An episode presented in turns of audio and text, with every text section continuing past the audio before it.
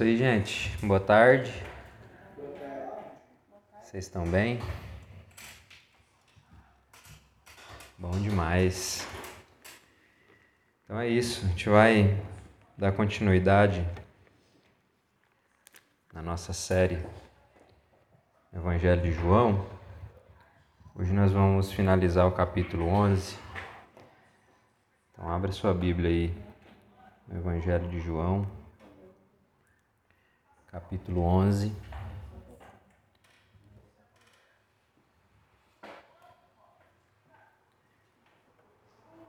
Os versículos 47 até o 57. Mas antes da gente ler, só queria dar uma, uma contextualizada aqui. O trecho de hoje ele é uma continuação de uma das principais manifestações milagrosas de Jesus, né? A ressurreição de Lázaro. Por isso, antes da gente continuar, antes da gente fazer a leitura, né, do trecho propriamente dito, eu acredito que é muito importante a gente calibrar um pouco o nosso olhar em relação a o, os milagres de Jesus, né? O que significaram os milagres de Jesus, né? E isso é muito importante para nós é, que vivemos em, em, um tempo, em tempos de absolutização dos afetos, né? Ah, da, da, em tempos de realização afetiva, né? De realização expressiva, como diria o, o Charles Taylor. E a gente não pode ser indiferente né, quanto à influência que o espírito do tempo ele tem sobre a nossa forma de ver e de se relacionar com Deus. Por exemplo, há, em diversos grupos né, e movimentos cristãos no nosso tempo, uma vida de milagres e, e manifestações sobrenaturais, ela acaba sendo tida como o ápice da expressão de uma vida de fé madura, né, genuína. É, alguém que conseguiu, por exemplo, atingir um outro patamar assim, de, de intimidade, né? Alguém conseguiu romper, como a galera, como o pessoal costuma dizer, né? E isso é tido muitas das vezes como um objetivo de, de realização de fé para muita gente. É, por exemplo, uma, uma, frase que é muito comum, o pessoal costuma dizer, né? É tipo, vivendo naturalmente o sobrenatural, né? Uma frase muito comum hoje em dia, assim, do, dos, de alguns pregadores, né?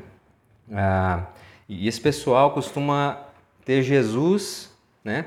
O ministério de Jesus e, e, dos apóstolos né, como seu principal ponto assim de referência para poder trabalhar esse tipo de, de, de, imagem assim né de uma vida natural sobrenatural né.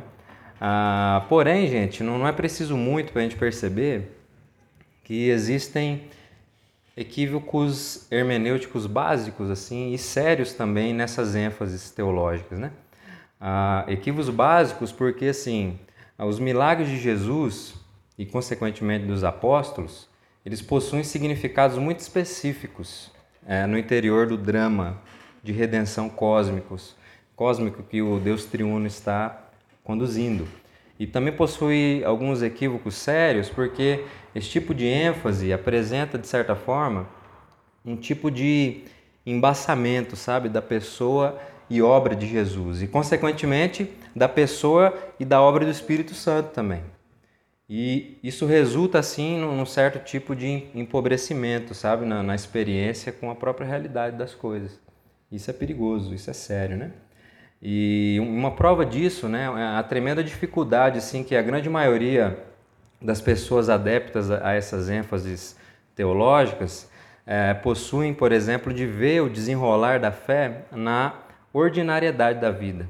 É uma dificuldade muito grande o pessoal tem de ver o ordinário como algo, como algo onde Deus está, como algo é, maravilhoso da graça e do agir de Deus. A galera que, tem, que costuma dar uma ênfase nessa, é, costuma enfatizar muito essas ênfases, tem muita dificuldade de, de enxergar isso, né? E eu costumo assim sempre dizer que, que ênfases, ênfases exageradas assim em um aspecto extraordinário da vida, né, por assim dizer, é, eles são sintomas sérios de um, um, um, um, desejo velado de fuga da realidade, né, daquilo que é da ordem comum da vida. Né? É, é da vida humana no mundo criado e sustentado por Deus. É, é tipo assim, o, é como se o, o, o, significado e o sentido né, e o propósito da vocação humana nas suas relações ordinárias é, parecesse ainda permanecer um pouco é, obscurecido, sabe, confuso. A pessoa parece que ainda não entendeu o que é a vocação humana, humana no mundo, sabe, a, a como desenvolver as, as relações na vida orientadas pela fé em Deus, né? Então, é, diante disso, diante dessa dificuldade, assim, eu acredito que é necessário uma relação correta com Cristo. Né? Uma vez que é nele, né, onde todas as coisas convergem, né, que Paulo fala, é, vai dizer lá em Efésios 1, 10, é, que a gente passa a ver e experimentar a realidade sem essas rachaduras, né, sem esses dualismos que foram provocados pela queda, né, esses dualismos né, de espírito e matéria, de, de sobrenatural e natural, essas coisas não existiam até então, né? Depois que, que as coisas ficaram, é, que a gente perdeu essa conexão com o Criador, a gente perdeu o senso de, de, de relação, de, de, enxergar o nosso lugar no mundo e gente, isso nos deixou um pouco desorientados. Então é, é necessário uma relação correta com Cristo para que a gente possa romper com esses dualismos né? e a gente possa enxergar de fato é, como que a fé se desdobra na nossa vida comum, ordinária, nas nossas relações, para a gente entender de fato a, a, a, vocação humana, o significado, o sentido, o propósito da vocação humana no mundo de Deus, né? E para isso, né, a gente precisa sim olhar para os feitos de Jesus. Não, não é errado né, olhar para os feitos de Jesus, para os seus milagres, para tudo que ele fez. Mas a questão é que a gente não precisa apenas olhar, mas entender os feitos de Jesus. Esse é o desafio, entender o que está acontecendo. Né? E é, impossível entender os feitos de Jesus sem entender quem é Jesus. É impossível entender o que está acontecendo, por exemplo, na ressurreição de Lázaro, sem entender quem é Jesus. E quem era Jesus naquele momento específico da história? Né? E um fato que a gente pode afirmar com segurança é que Jesus não era um tipo de curandeiro aleatório. Né? Não era. Tem nada a ver com isso. Né? Esse seria um sério empobrecimento que a gente poderia ter a respeito do seu ministério. Um, um, um empobrecimento terrível. Né? Jesus não saiu curando e ressuscitando porque ele não podia ver ninguém doente ou morto. Não era isso. Até porque ele não curou todo mundo. E muito menos, ele não ressuscitou todo mundo por onde ele passou. Entende? E, sabe por que isso, gente? Porque Jesus não fazia milagres para impressionar as pessoas. E muito menos com, como um, um tipo de estratégia para gerar fé nas pessoas. O que é uma marca muito forte né, dos movimentos evangeli de evangelismo contemporâneo. Né? Esse negócio de, de, de sair fazendo milagre, curando dor de, de joelho, dor do pé, essas coisas. Né? É muito comum hoje em dia isso aí. E Jesus não fazia isso, entende? Não, não era essa estratégia. Jesus não, não tinha os milagres como estratégia para chamar a atenção das pessoas. E uma demonstração disso é a própria história de Nicodemos, né? lá no capítulo 3. É, é, Nicodemos havia se impressionado com os feitos de Jesus, ele reconheceu isso diante do próprio Cristo. Né? Só que ele logo caiu do cavalo né? quando Jesus chega para ele e chama a sua atenção para para a necessidade de uma obra mais fundamental na sua vida, né? que é o, o novo nascimento, a regeneração. Ou seja, é, é, essa história de Nicodemos vai, vai nos mostrar que o, o, os milagres não geram fé, regeneração gera fé. É um outro movimento que faz com que surja fé. É o movimento do próprio Espírito, né? que Jesus fala que o, o o vento sopra onde quer, assim são aqueles nascidos do Espírito. Eu estou parafraseando aqui, não sei se saiu certo, mas é mais ou menos isso. É uma ação sobrenatural. Então, os milagres de Jesus é, não era porque ele queria convencer as pessoas. Né? O que, que Jesus estava fazendo? Jesus estava simplesmente se apresentando ao mundo. É isso que ele estava fazendo. E os seus milagres foram sinais que, de certa forma, chancelavam né, e apontavam para uma função, um papel muito específico da sua pessoa no enredo da salvação. É, era isso que estava acontecendo, era isso que significavam ali os sinais, os milagres de Jesus. É, Jesus estava se apresentando ao mundo como o descendente prometido de Gênesis 15, 3,15. Isso estava acontecendo. Aquele que seria responsável por encabeçar a reversão dos efeitos da queda no mundo de Deus. Isso que Jesus está fazendo. E é justamente isso que Jesus vem demonstrando no assim chamado livro dos sinais, né? no decorrer da narrativa de João. Ele veio apontando progressivamente, por meio dos seus feitos, que o Messias prometido havia chegado para desfazer as marcas da idolatria e da escravidão do pecado. Isso está acontecendo coxos, cegos e, por fim, a morte. Jesus vai curando é, coisas específicas que vão acontecendo. Né? E por último, ele ressuscita Lázaro para demonstrar o quê? Que chegou aquele que tem poder sobre a morte. É isso que significou a ressurreição de Lázaro. Né? A demonstração de que aquele capaz de vencer a morte já estava entre os homens. É isso que está acontecendo, isso que aconteceu naquele momento. E, esse Messias, né, o descendente prometido, ele não vem ao mundo para mendigar seguidores. A gente não pode olhar para Jesus assim, como se ele estivesse mendigando seguidores, seguidores. Né? É, eu, eu, gosto de seguir uma página de futebol, o pessoal fica postando uns memes do, do, do Cristiano Ronaldo, assim, um pênalti, por favor. Né? Jesus não é, não, é, não é esse tipo de, de pessoa, né? Ele não está mendigando seguidores, não é isso. E aí sabe por que Jesus ele, ele não está mendigando, né? É, como eu disse, ele nunca quis convencer ninguém. Ele está se apresentando, né? E ele não está mendigando seguidores porque ele já é o cabeça de uma linhagem, de um povo, da semente da mulher. Ele já é o cabeça, ele já representa essa linhagem, né? É uma semente que antagoniza a semente da serpente. Um povo separado pelo Pai, protegido pela obra do Filho né, e selado pelo seu Santo Espírito. Então Jesus não está mendigando ninguém, ele já tem um povo, ele está apenas se apresentando. Entende? Por isso os feitos de Jesus, eles não têm como objetivo impressionar ou gerar fé, mas sim fazer manifestar dentre o mundo incrédulo e hostil a Deus aqueles que estão tendo seus corações regenerados pelo Espírito para arrependimento e fé. É isso que está acontecendo. Então, esse é o povo qual ele representa diante do Pai. Essas são as ovelhas do seu aprisco, que ouvem a sua voz e que lhe seguem.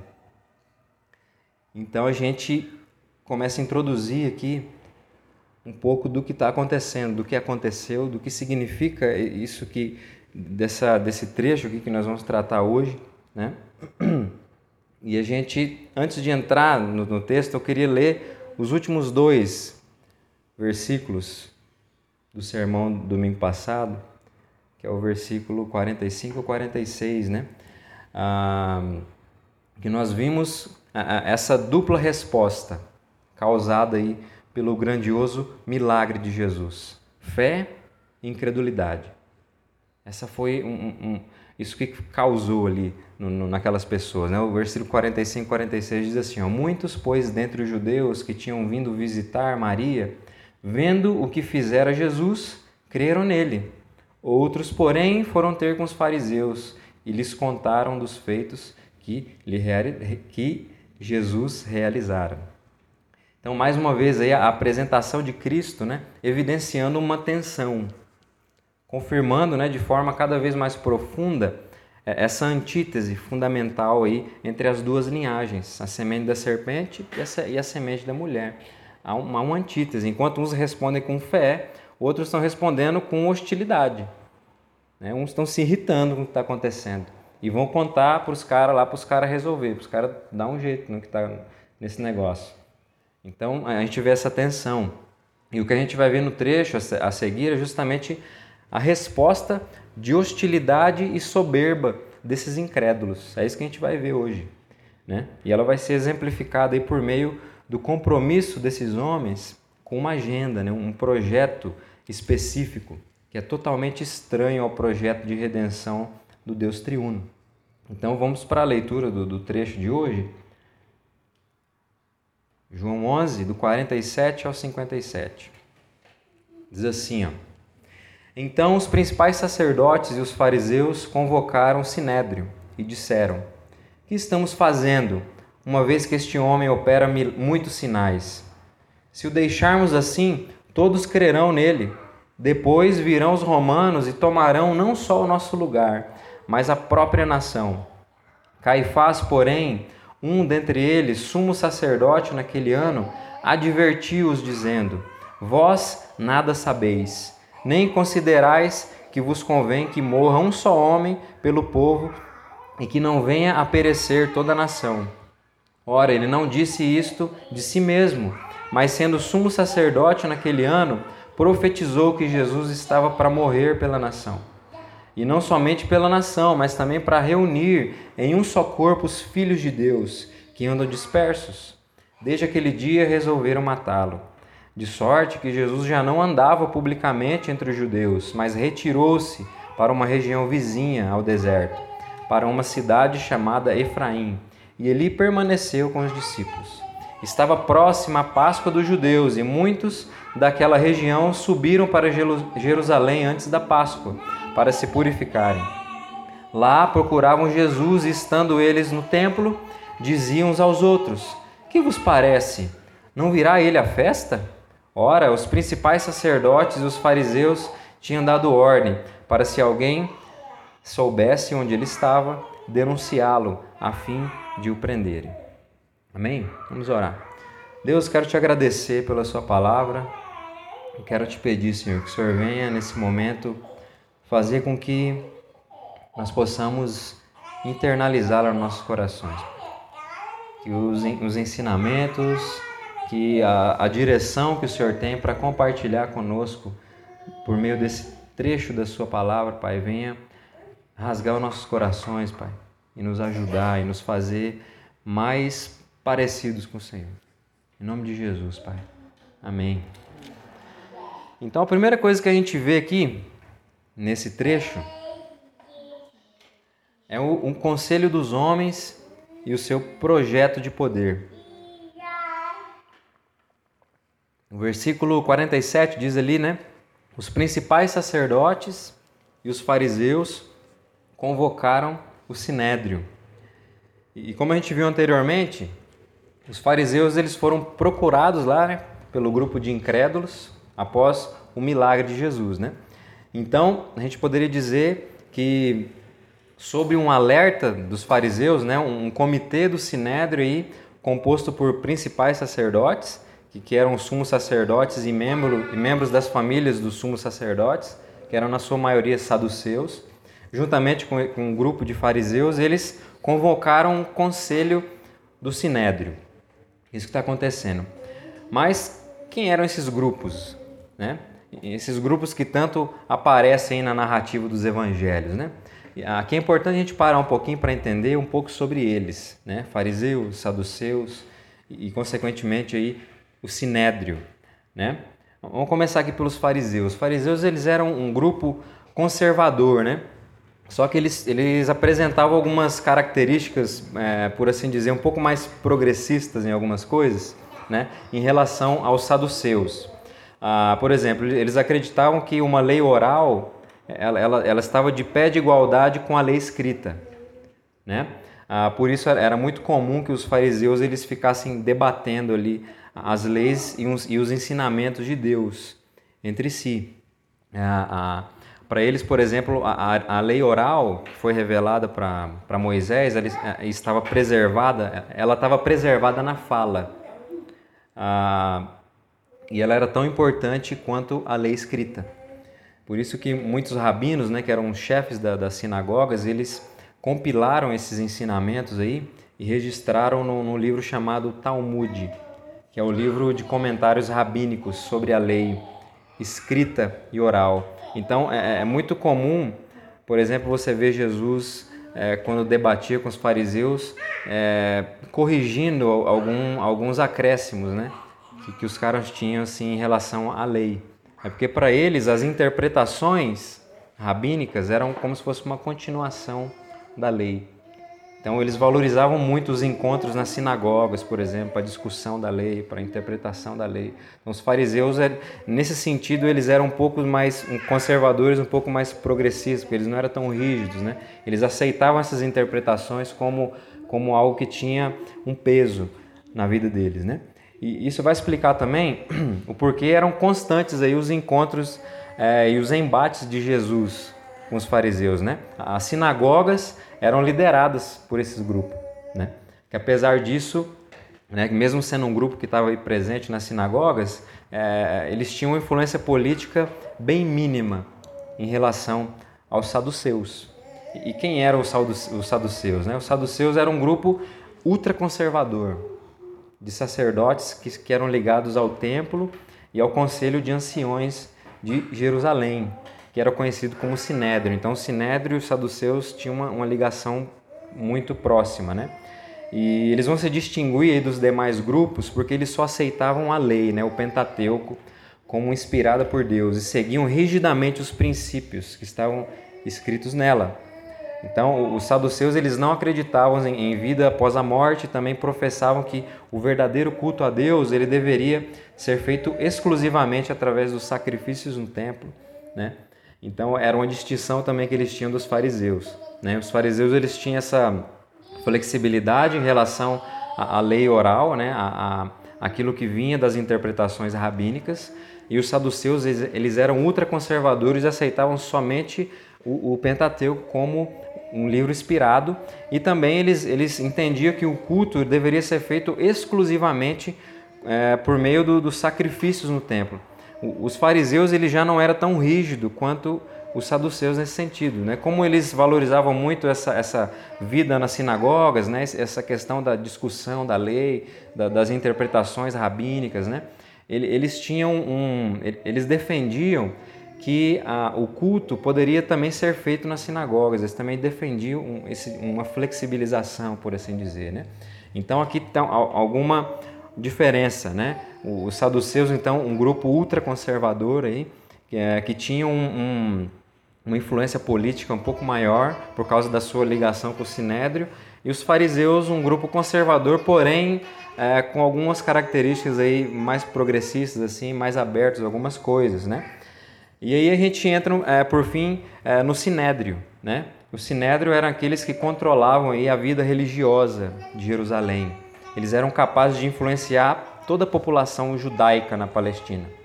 Era um grupo muito importante. E até mesmo as regiões mais distantes da capital é, eram influenciadas pelas decisões e pelas orientações do Sinédrio. Né? E de acordo com os, com os evangelhos, né, foi essa elite de sacerdotes que condenou Jesus e exigiu que Pilatos o crucificasse.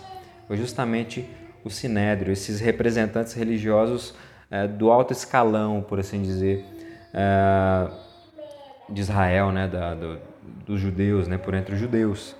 E só que o sinédrio, gente, ele era administrado exclusivamente para interesses políticos entre Jerusalém e Roma. E é aqui que se encontrava a principal demonstração, por exemplo, de, da corrupção sacerdotal em Jerusalém. Né? Ah, por exemplo, é, estipulações claras é, a respeito do ofício sacerdotal, por exemplo, é, eram ignoradas em prol é, de uma corrompida manutenção é, de poder político. Né? Por exemplo, ao mesmo tempo que os saduceus eles eram ultraconservadores ali em relação à lei, eram muito rígidos, eles de certa forma ignoravam ali as orientações do, da função sacerdotal, né? que, que a lei, que a lei é, estipulava, para poder fazer uma, uma, manutenção política e aí um, um, um, se manter politicamente unido com Roma. Né? Então, os caras, por exemplo, deixavam que imperadores ou governadores eles indicassem sacerdotes para poder manter uma relação política amigável, né? Então, a gente vê que ao mesmo tempo que são ultraconservadores, eles têm algumas incoerências também aí que são difíceis de da gente deixar passar, né? Então, o que a gente tem aqui, né, são os fariseus, né, esse grupo de menor influência política que constantemente enfrentava Jesus, se unindo agora aos saduceus, né? E consequentemente ao sinédrio, para deter Jesus a qualquer custo. É isso que está acontecendo. Mais uma clara demonstração aí, né, de que o que foi estabelecido lá por Deus para estar entre a semente da serpente e a semente da mulher é de fato inimizade, né? Um, um antítese que só vai poder ser superado por meio de um poder regenerador do Santo Espírito de Deus. A, semente da serpente, se a gente for ver, ela, ela não se satisfaz, não se satisfaz apenas ignorando a semente da mulher. Muito pelo contrário, é, há um imenso desejo de aniquilação mesmo. Né? A, a, um, um, mundo aqui a gente pode ver né? um, um, os contornos de um mundo né? que de fato odeia Cristo e o mundo e e o povo que ele representa. Então, é, essa relação de inimizade é uma relação que é de fato de hostilidade. Né? E nós vamos ver aqui que um conselho de líderes, então, é convocado para conspirar contra Jesus. Algo que já vai ecoar né, as palavras lá do Salmos 2,2, que diz lá que os reis da terra se levantam, os príncipes conspiram contra o Senhor e contra o seu ungido. Esse acontecimento aqui, ele ecoa essas palavras do salmista aqui no Salmo 2, né? Que os reis, né, os líderes, eles estão se reunindo para conspirar contra o ungido do Senhor. E é isso que está acontecendo aqui. Né? Os, os principais líderes judaicos se reunindo para tramar contra Jesus para pensar em como eles vão detê-lo, né? Então a gente tem um conselho, um conselho humano aí transbordando soberba, né? É, na busca de manutenção de um projeto de poder político. É justamente o que vai ficar mais claro na sequência. No, no restante do, do, versículo 47 vai dizer assim: ó, E disseram: Que estamos fazendo, uma vez que esse, que esse homem opera muitos sinais? Se o deixarmos assim, todos crerão nele. Depois virão os romanos e tomarão não só o nosso lugar, mas a própria nação. Então, esse conselho de, de líderes religiosos, né, é, é, ele está mais comprometido em manter um arranjo político-social específico do que orientar o povo segundo a, fiel palavra de Deus. É isso que está acontecendo. Eles deixaram de ser instrumentos do Senhor para cultivar uma expectativa. É, para cultivar uma expectativa saudável né, em relação às promessas de Deus, para se tornarem porta-vozes de falsas esperanças. Né, esperanças temporais, que, que, estão mais ligadas aí à, à cidade dos homens, né, é, que vislumbram aí apenas a terra e o amor próprio, né, o amor a si, o desprezo a Deus, como dizia Agostinho, do que, é, do que trazer características da cidade de Deus, aquela que tem fundamentos, né, da qual é, o próprio Deus é o arquiteto e edificador. Um, esse um projeto aí que pode ser visto e experimentado apenas pela fé, uma fé confiante em Deus, de entrega, né? o, o oposto de uma desconfiança soberba, autônoma e hostil. Então esses homens trocaram a sua, a, a, o papel da sua função de liderança nesse povo. Eles, eles, passaram a representar uma outra agenda, eles passaram a representar um projeto de uma outra cidade, a cidade dos homens. Eles estavam expressando mais isso do que o projeto da cidade de Deus, aquele plano que o Senhor mesmo está colocando em, em andamento.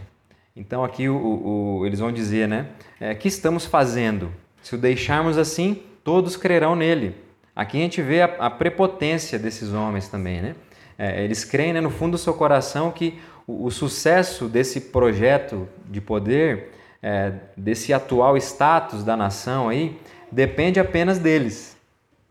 Né? É, são apenas ajustes aí que precisam ser feitos. Né? É, é totalmente possível é, aos olhos, aos seus olhos, sustentar esse arranjo político-social. Então, assim, a gente está aqui num, num, status e a gente só precisa fazer algumas manutenções. Né?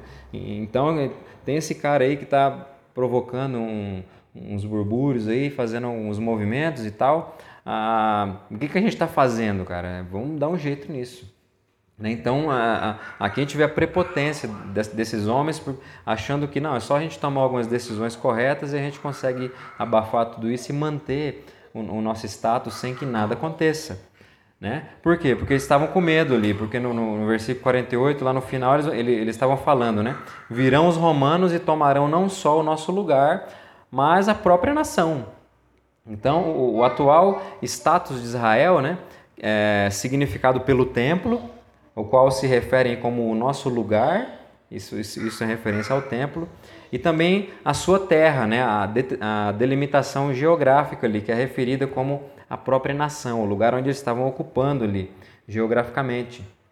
Ah, e, e, esse status ele é usado aí como uma narrativa agora é, de, como se for, como se eles estivessem interessados aí num bem público, né, num bem comum. Eles estão passando uma imagem aí de, de, de bons políticos, né? Estão preocupados com o status que eles têm, né? O templo, agora o nosso lo, lo, local aqui como nação e tal, né? Ah, e, e, esse status, né? Ele é tido aí como uma conquista sociopolítica que é, que é preciso ser mantida para o bem de todos, né? Para o bem da nação. Ah, e a gente vê também que isso aqui era um, um empobrecimento até da parte desses homens da ideia é, de reino de Deus. Eles tinham uma visão muito limitada da, da, do que seria o reino de Deus na Terra. Eles tinham essa ideia de que o, Messias iria voltar e Roma ia sair dali e eles iam ser uma nação poderosa, onde nenhum inimigo mais ia incomodar eles. Né? Isso é um empobrecimento do que, do que significa aí o, o plano de Deus, né? redentivo, do que significa o reino de Deus, que é, um, que é um rei que é soberano sobre todas as coisas, não só sobre um local geográfico. Né? É, Deus não está querendo é, colocar, é, restaurar, por assim dizer, o seu trono em um, em um local específico. Ele está tentando, é, tentando não, ele, ele está é, reivindicando novamente é, a, a, que os homens vejam que ele é rei sobre todas as coisas. Então aqui a gente está vendo uma, uma ideia pobre do que significa o reino, o reino de Deus. Eles estão assimilando o reino de Deus com um status político, temporal. Né? E sendo assim, era muito importante para eles manter tudo aquilo de pé. Né? E a gente sabe né, que o, o, os homens, guiados ali pela, pela voz da serpente, né, que são lançados cada vez mais para dentro de si, eles possuem uma confiança exagerada aí naquilo que se pode construir com as suas próprias mãos. E a, e a soberba né, dos seres humanos é tão grande que até mesmo o assassinato de um inocente passa a ser visto como um bem necessário. Esse status precisa ser mantido, porque isso daqui tem a ver com o que Deus está fazendo. Né? Nós somos a nação aí que vai é, é, encabeçar, por assim dizer, o reino de Deus na terra.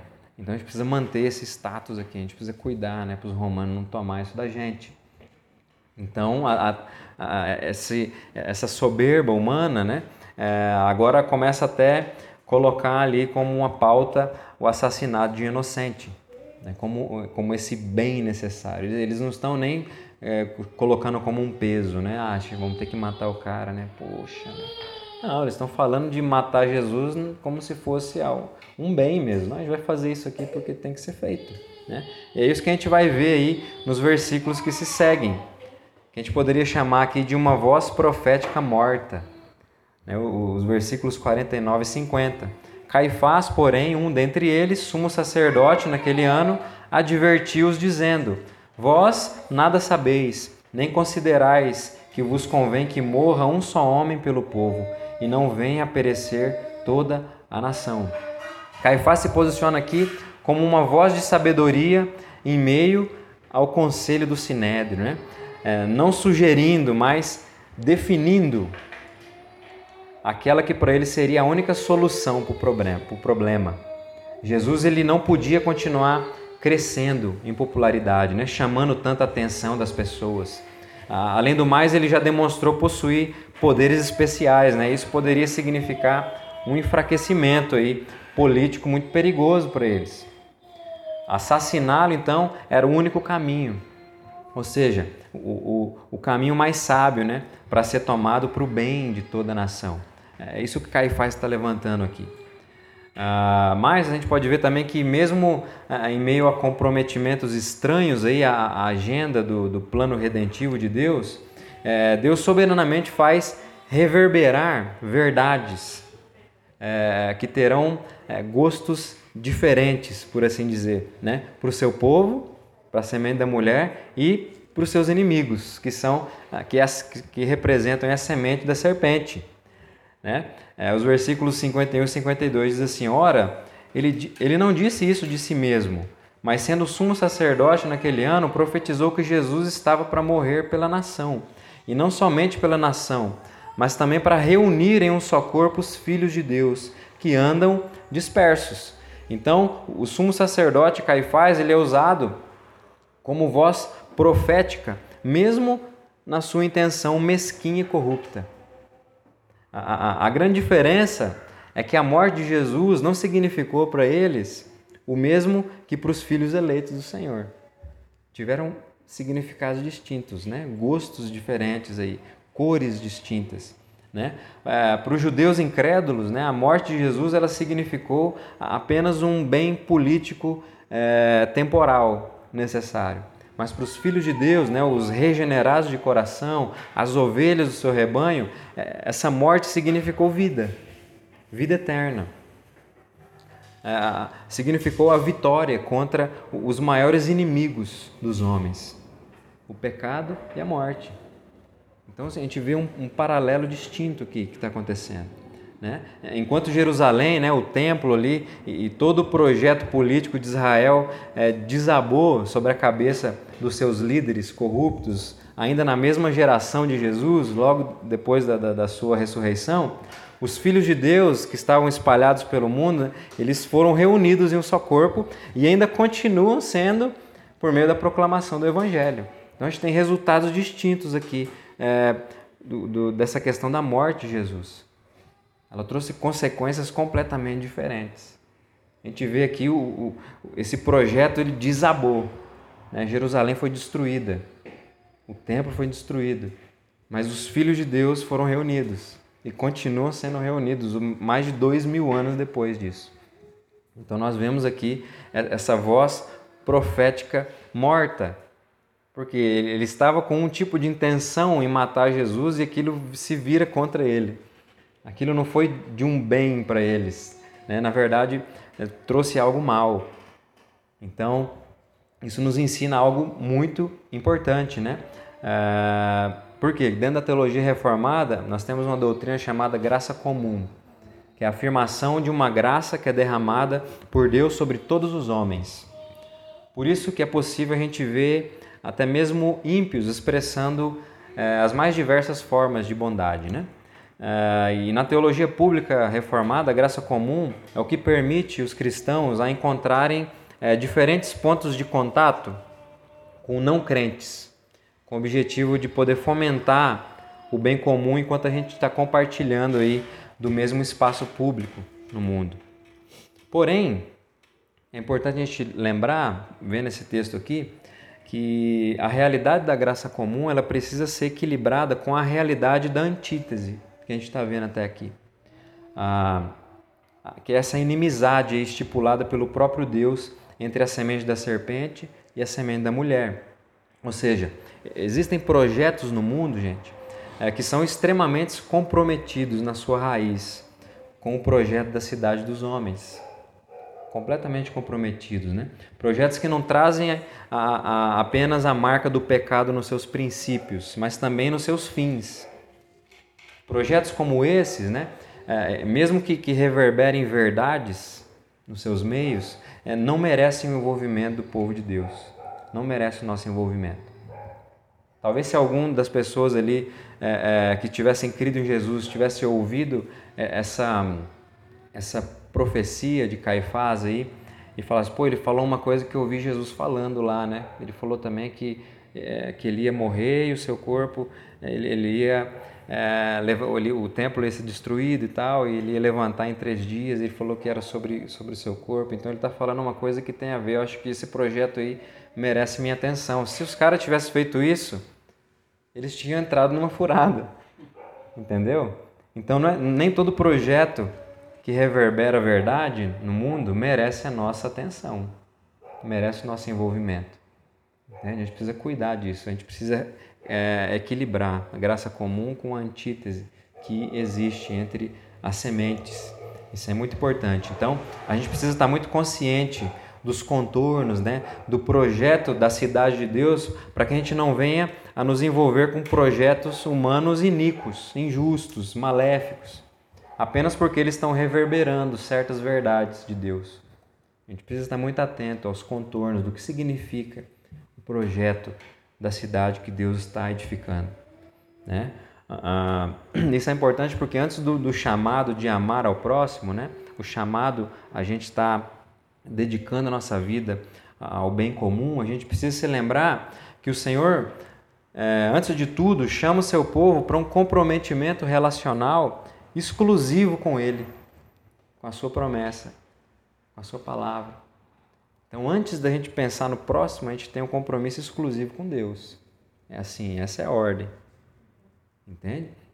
Então, o amor a Deus, o compromisso com Ele antecede o amor e o compromisso com o próximo não o contrário. Então, as raízes, os compromissos fundamentais dos projetos que nós vemos no mundo é, é, é muito importante. A gente precisa analisar muito bem para entender o, que eles representam, né? E a gente não ser atraído assim, né? É, e acabar sendo é, levado a se comprometer com algo que não deveria ter a nossa atenção, né? Então, isso é extremamente importante porque é Deus quem está dirigindo de fato a verdadeira história do mundo. Ele quem dita as dinâmicas e os tempos das cenas desse drama cósmico que está acontecendo, né? Então é, é o movimento de Deus e não dos homens que define em última instância o fim de todas as coisas. A gente precisa estar muito muito focado nisso, muito atento a essas coisas.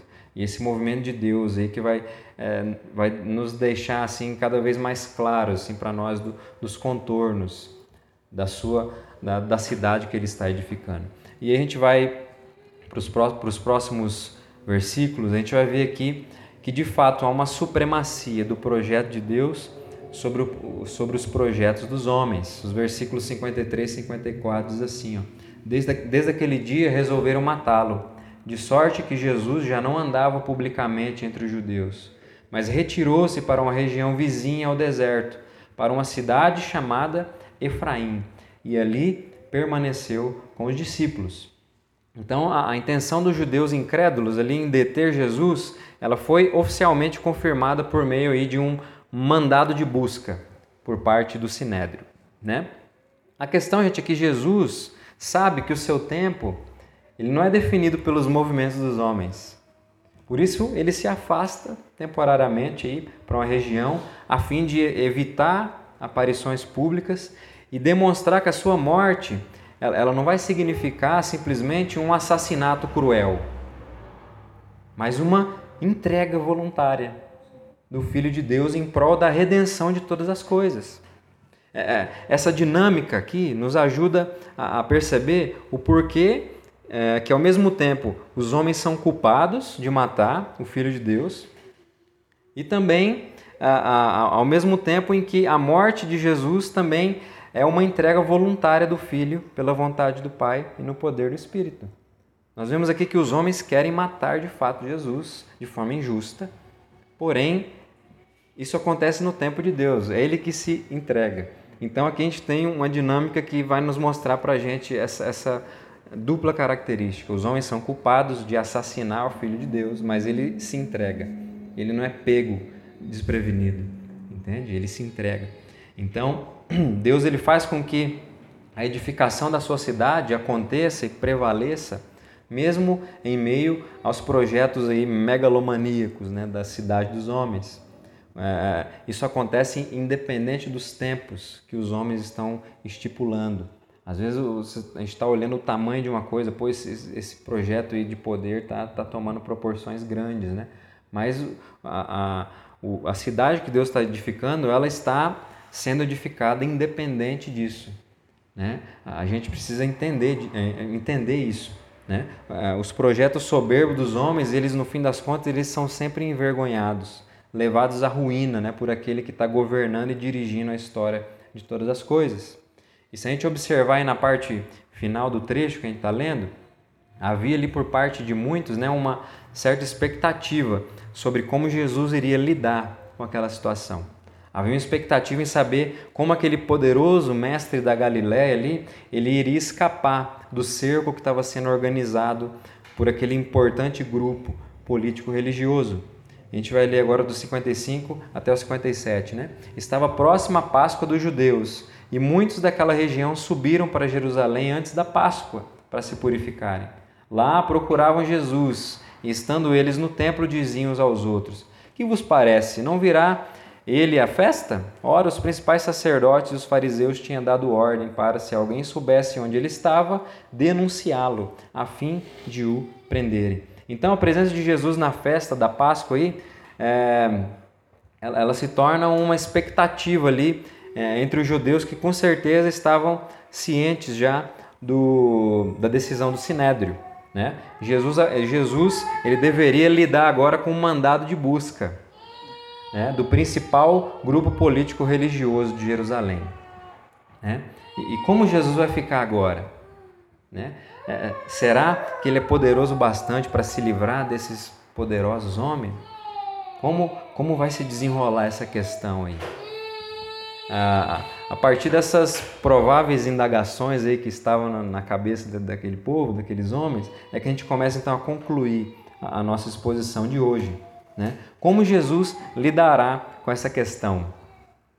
Essa é indagação, é, essa não é uma indagação, gente, exclusiva só daqueles homens, sabia? Essa é uma inquietação que muitas das vezes toma o meu e o seu coração.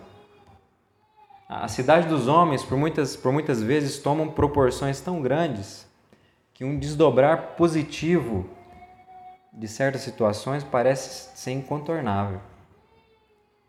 Só que o, o grande ponto em questão é que Deus, gente, não resolve esses embates da forma que eu e você esperamos. Não é assim que funciona. Nós esperamos sempre um movimento aí de, de superpoder né, da parte de Deus. Deus vinha arrebentar com tudo e acabar. É isso que a gente espera. Só que Deus fez diferente. Deus ele resolveu nos mostrar, gente, que a sua, é, é, é, que a sua vitória se dá justamente em uma situação de perda, de entrega. Completamente diferente. Jesus ganhou perdendo. Você vê o, quanto, o quão poderoso é Deus, né? Perdendo, ele ganha. Então, Jesus ele nos demonstrou que, ah, mesmo na sua maior condição de fraqueza, ele continua sendo aquele que é capaz de vencer os inimigos que nenhum homem pode vencer: a escravidão do pecado e a morte. Por isso, ele assume total direito de nos representar como cabeça do povo eleito de Deus. Porque ele é esse representante que consegue agora, mesmo na sua fraqueza, vencer os inimigos que para nós são impossíveis de serem vencidos. Então, esse movimento de Jesus é, é o que garante a vitória do seu povo e também a derrota dos seus inimigos e, todo, e, e de todos aqueles que se levantam de forma antagônica aí ao projeto da cidade de Deus. E, é, e é isso que a gente vê na continuação lá do Salmo 2, que a gente leu ali o, o trechinho. E, e, o Salmo diz assim, do, do versículo 4 em diante. Né? Ali a gente falou sobre os reis né, que, que, se levantam para conspirar contra, o, contra Deus e o seu ungido. Né? E aqui o Salmo continua no, no versículo 4. Ri-se aquele que habita nos céus. O Senhor zomba deles. Na sua ira, a seu tempo, lhes dá, lhes há de falar, e no seu furor os confundirá. Eu, porém, constituí o meu rei sobre o meu santo monte Sião. Proclamarei o decreto do Senhor. Ele me disse: Tu és meu filho, eu hoje te gerei. Pede-me e eu te darei as nações por herança e as extremidades da terra por tua possessão. Com vara de ferro as, regerá e as despedaçarás como um vaso de oleiro. Ora, pois, ó reis, sede prudentes, deixai-vos advertir, juízes da terra. Servi ao Senhor com temor e alegrai-vos nele com tremor. Beijai o filho, para que ele não se irrite e não pereçais no caminho, porque dentro em pouco se lhe inflamará a ira. Bem-aventurados todos os que nele se refugiam. Esse é o fim, né, de todo projeto humano e de todo líder humano que tenta encabeçar um projeto aí para ofuscar o projeto da cidade de Deus, o projeto redentivo cósmico de Deus, para tentar ofuscar a obra redentora de Cristo. É isso que acontece. Em breve a sua ira se inflamará. E é isso que aconteceu com o projeto do Sinédrio, né? liderado por Caifás há mais de dois mil anos. Né? Terrível, terrível destruição chegou para aquele projeto. Né? Por isso, gente, é extremamente importante a gente se voltar para quem de fato é Jesus. Né? O segredo para vencer o mundo e os seus projetos iníquos não é só refletir no mundo os efeitos milagrosos, milagrosos de Cristo, mas sim é, o viver de uma vida firmada na posição conquistada por Jesus, na sua encarnação, morte e ressurreição. É isso que vence o mundo. É uma vida firmada nessa realidade. Uma realidade que altera as nossas relações ordinárias, horizontais. E se refugiar nesse lugar, nessa pessoa, nessa condição que agora a gente desfruta como povo de Deus, é, é o meio que a gente pode é, vencer o mundo, é o meio que a gente pode descansar e, e aquietar os nossos corações diante desses projetos que às vezes nos, nos deixam um pouco atemorizados, né? Parece que vai, vão, vão, vão nos engolir muitas das vezes. Então, é o fato da gente estar firme nesse lugar, né? Que nos fará poder lidar com, as, com essas inquietações diante do aparente sucesso aí da cidade dos homens em relação ao projeto da cidade de Deus. É essa convicção que nos ajudará a agir com sabedoria no mundo, sendo resistentes a qualquer projeto que reflita mais da soberba humana do que da glória de Deus. E afirmados nesse Jesus, o Cristo, que a gente também pode reverberar nas nossas vidas, as palavras de sabedoria né, que está lá no, no, no Provérbios 16, que diz assim, ó, Provérbios 16, do 16 ao 20: Quanto melhor é adquirir a sabedoria do que o ouro, e mais excelente adquirir a prudência do que a prata. O caminho dos retos é desviar-se do mal. O que guarda o seu caminho preserva a sua alma. A soberba precede a ruína e a altivez de espírito a queda. Melhor é ser humilde de espírito com os humildes do que repartir o despojo com os soberbos. O que atenta para o ensino, acho bem. O que confia no Senhor, esse é feliz.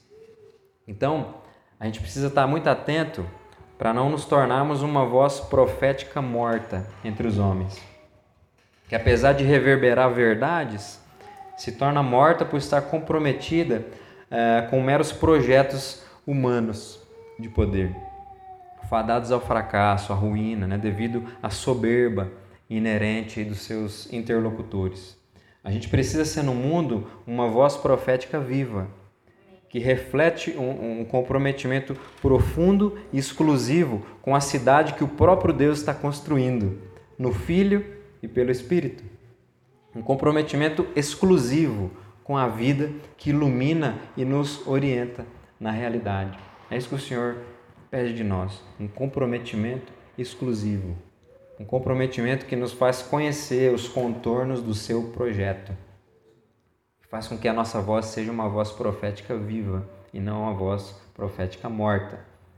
E a gente vem experimentar um, um, um ele nos livra de que a gente vem experimentar o mesmo que aquele grupo ali experimentou. Né? A morte de Jesus não foi, não significou coisa boa para eles, mas que a morte de Jesus signifique vida para a gente.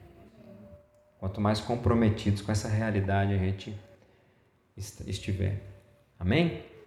Então, que o Senhor nos abençoe aí e nos, ilumine né? em cada passo, né? em cada projeto que a gente venha nos envolver no mundo. Amém?